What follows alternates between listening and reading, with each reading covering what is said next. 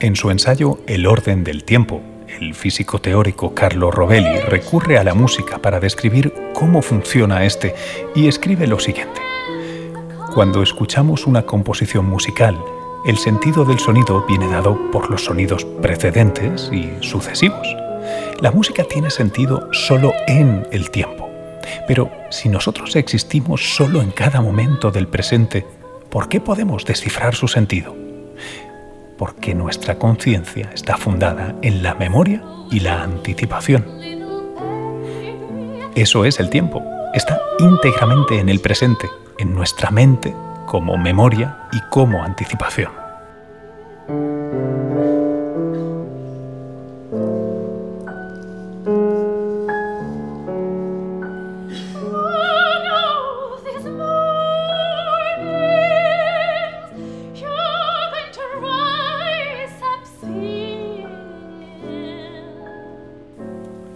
Rememoramos y muchas veces añoramos el pasado porque no podemos corregir nuestros errores. No podemos viajar en el tiempo para hacer las cosas de manera diferente. El paso de los segundos, de los minutos, de las horas, de los días es irreversible y nos conduce irremediablemente hacia un final que es el mismo para todos.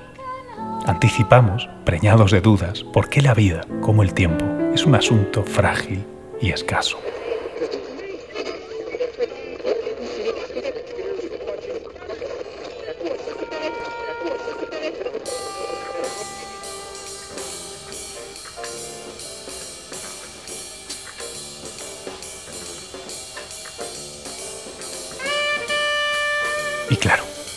Bien lo sabemos, todas las culturas han imaginado la solución a este rompecabezas, la muerte de la muerte.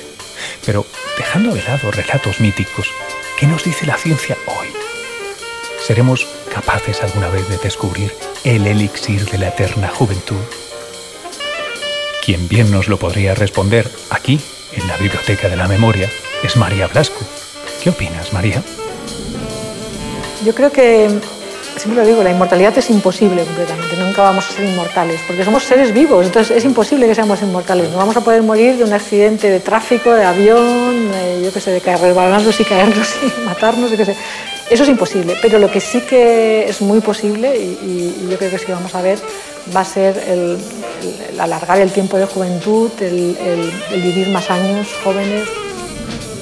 El premio de consolación que nos ofrece la ciencia no es la inmortalidad, sino más salud por más tiempo. No está mal. Sobre todo si tenemos en cuenta que es la realidad física del universo la que nos fuerza a contemplar la mortalidad. Todo, la vida, también el universo, parece tener un principio y tal vez un final.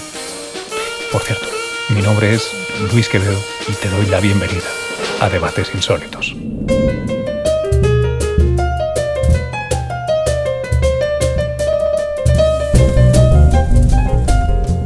Debates insólitos en la Biblioteca de la Memoria. Capítulo 6. Polvo de estrellas.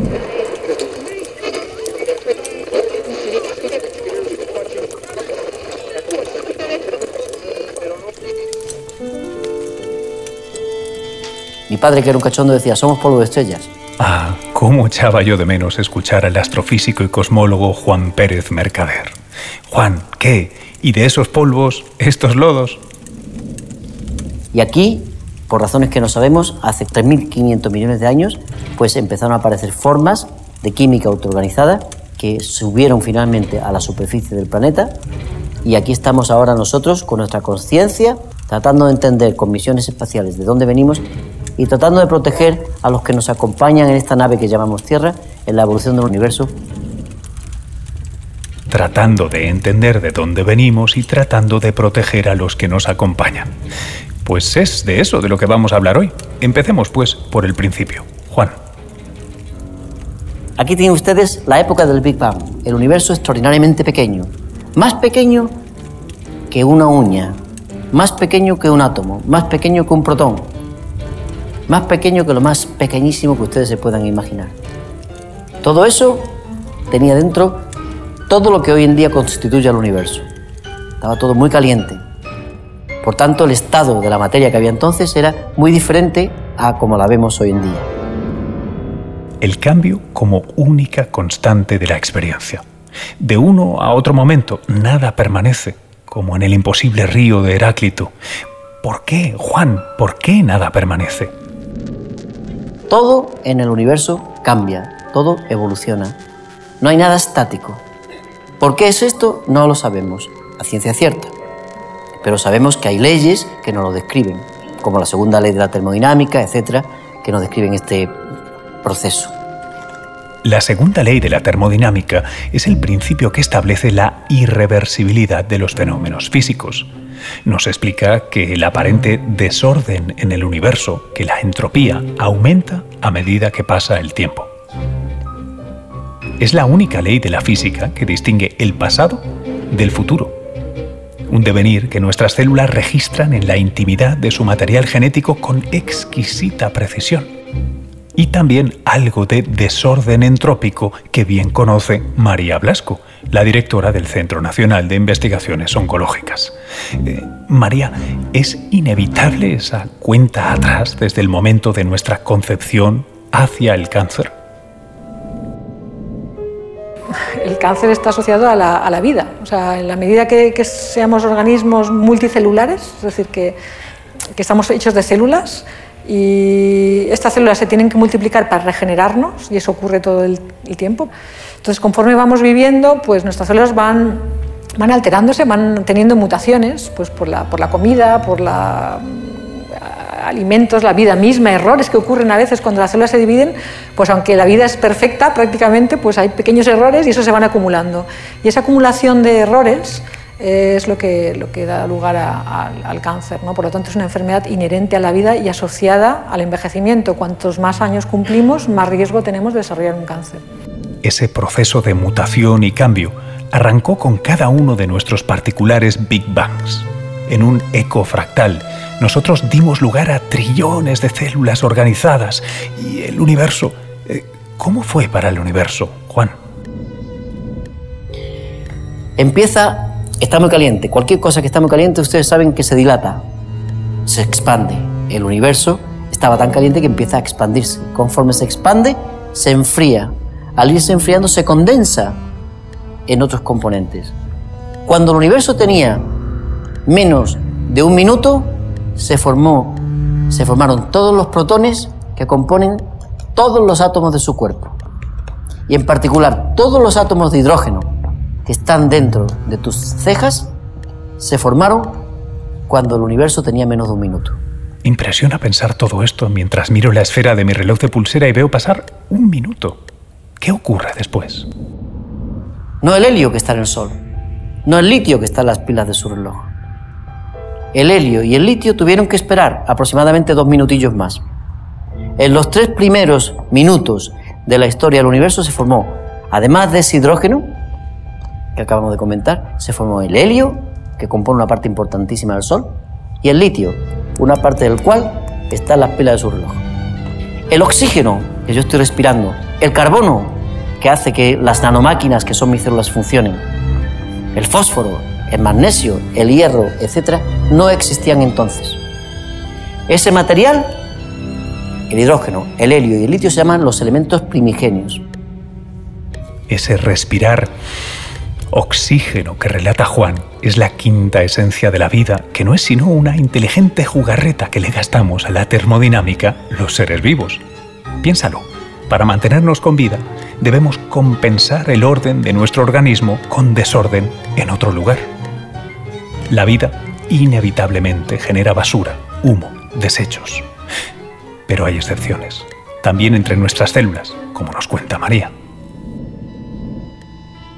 Las células sanas, las células normales sanas, pues son células eh, que son mortales, tienen una, capacidad de multiplicarse limitada, eh, son células además que, son buenas ciudadanas, eh, no, se mueven de su sitio, están en el sitio que les toca, ¿no? se dividen las veces que les toca y ya está. En cambio, las células tumorales son células que primero tienen la capacidad de división indefinida, podríamos decir que son células inmortales. De hecho, las primeras células del cáncer que se consiguieron aislar fueron de una paciente eh, afroamericana eh, que se llamaba Henrietta Lacks.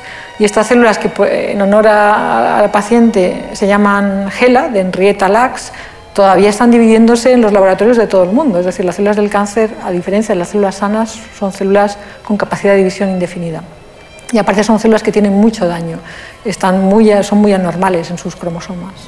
La ciencia nos ha servido no solo para entender esto, sino también para doblegar en ocasiones la inexorable flecha del tiempo biológico y termodinámico. ¿Verdad, María, que la clave, no podía ser de otro modo, es llegar a tiempo? Que, el cáncer, si se detecta a tiempo, es decir, si conseguimos detectar eh, a tiempo, quiere decir antes de que, de que el tumor ya haya invadido otros tejidos, etcétera, los cánceres son curables. Es decir, el cáncer es una enfermedad que si fuéramos capaces realmente de verlo, eh, y el organismo eh, entero, y ver dónde está creciendo algo anormal, no sería ningún problema, lo quitaríamos y se acabó. Detectar a tiempo, competir contra el tiempo, en su ensayo de la multiplicidad de los estados de conciencia, la idea de duración, el filósofo francés Henri Bergson escribe lo siguiente.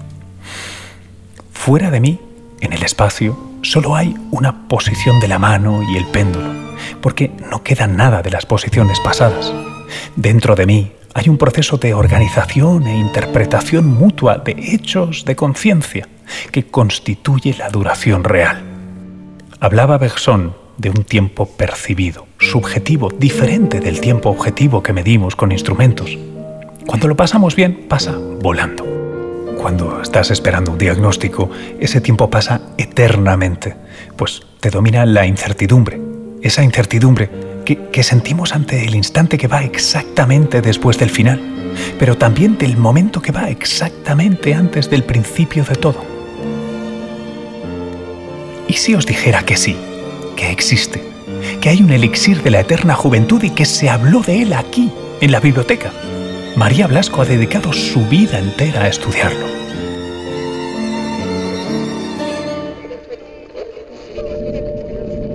Pero si nos imaginamos que lo más importante que tenemos en, nuestro, en nuestras células, en nuestro organismo, es el material genético, el ADN. El ADN es una hebra, una hélice y ahí están los genes, que es la información para hacer el organismo. Pues este cordón es importantísimo, ahí está toda la información de, lo que, de, que funcione todo bien, etc.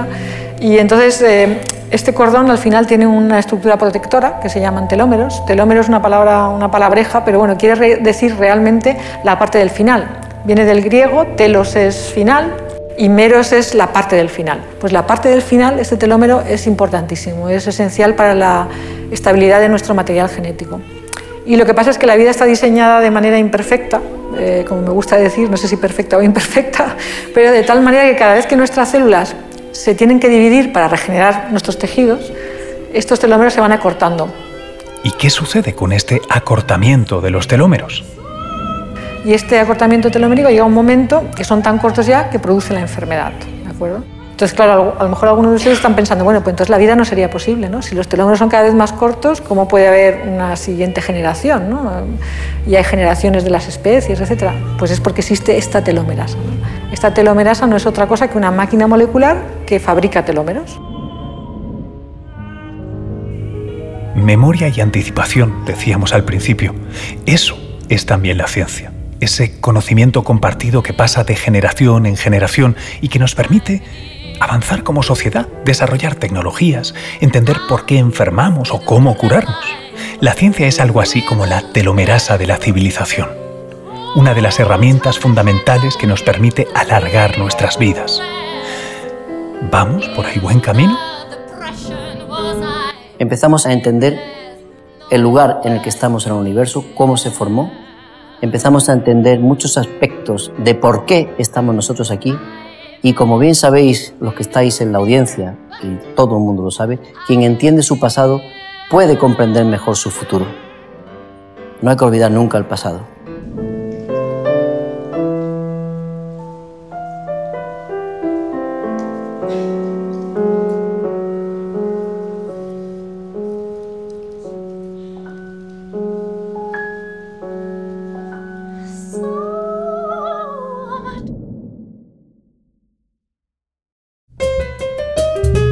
Siguiente capítulo de Debates Insólitos entenderemos la filosofía del Estado liberal y las sociedades pluralistas para hacernos una pregunta. ¿Está la democracia en peligro?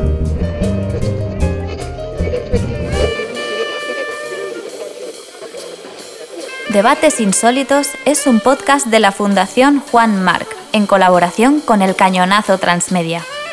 Dirección Adolfo Moreno y Luis Quevedo. Producción ejecutiva Guillermo Nagore, Roger Casas Alatriste, Luis Alcázar, Cristian Liarte y Luis Quevedo. Guión Antonio Díaz Pérez. Con la colaboración de Isabel Cadenas Cañón.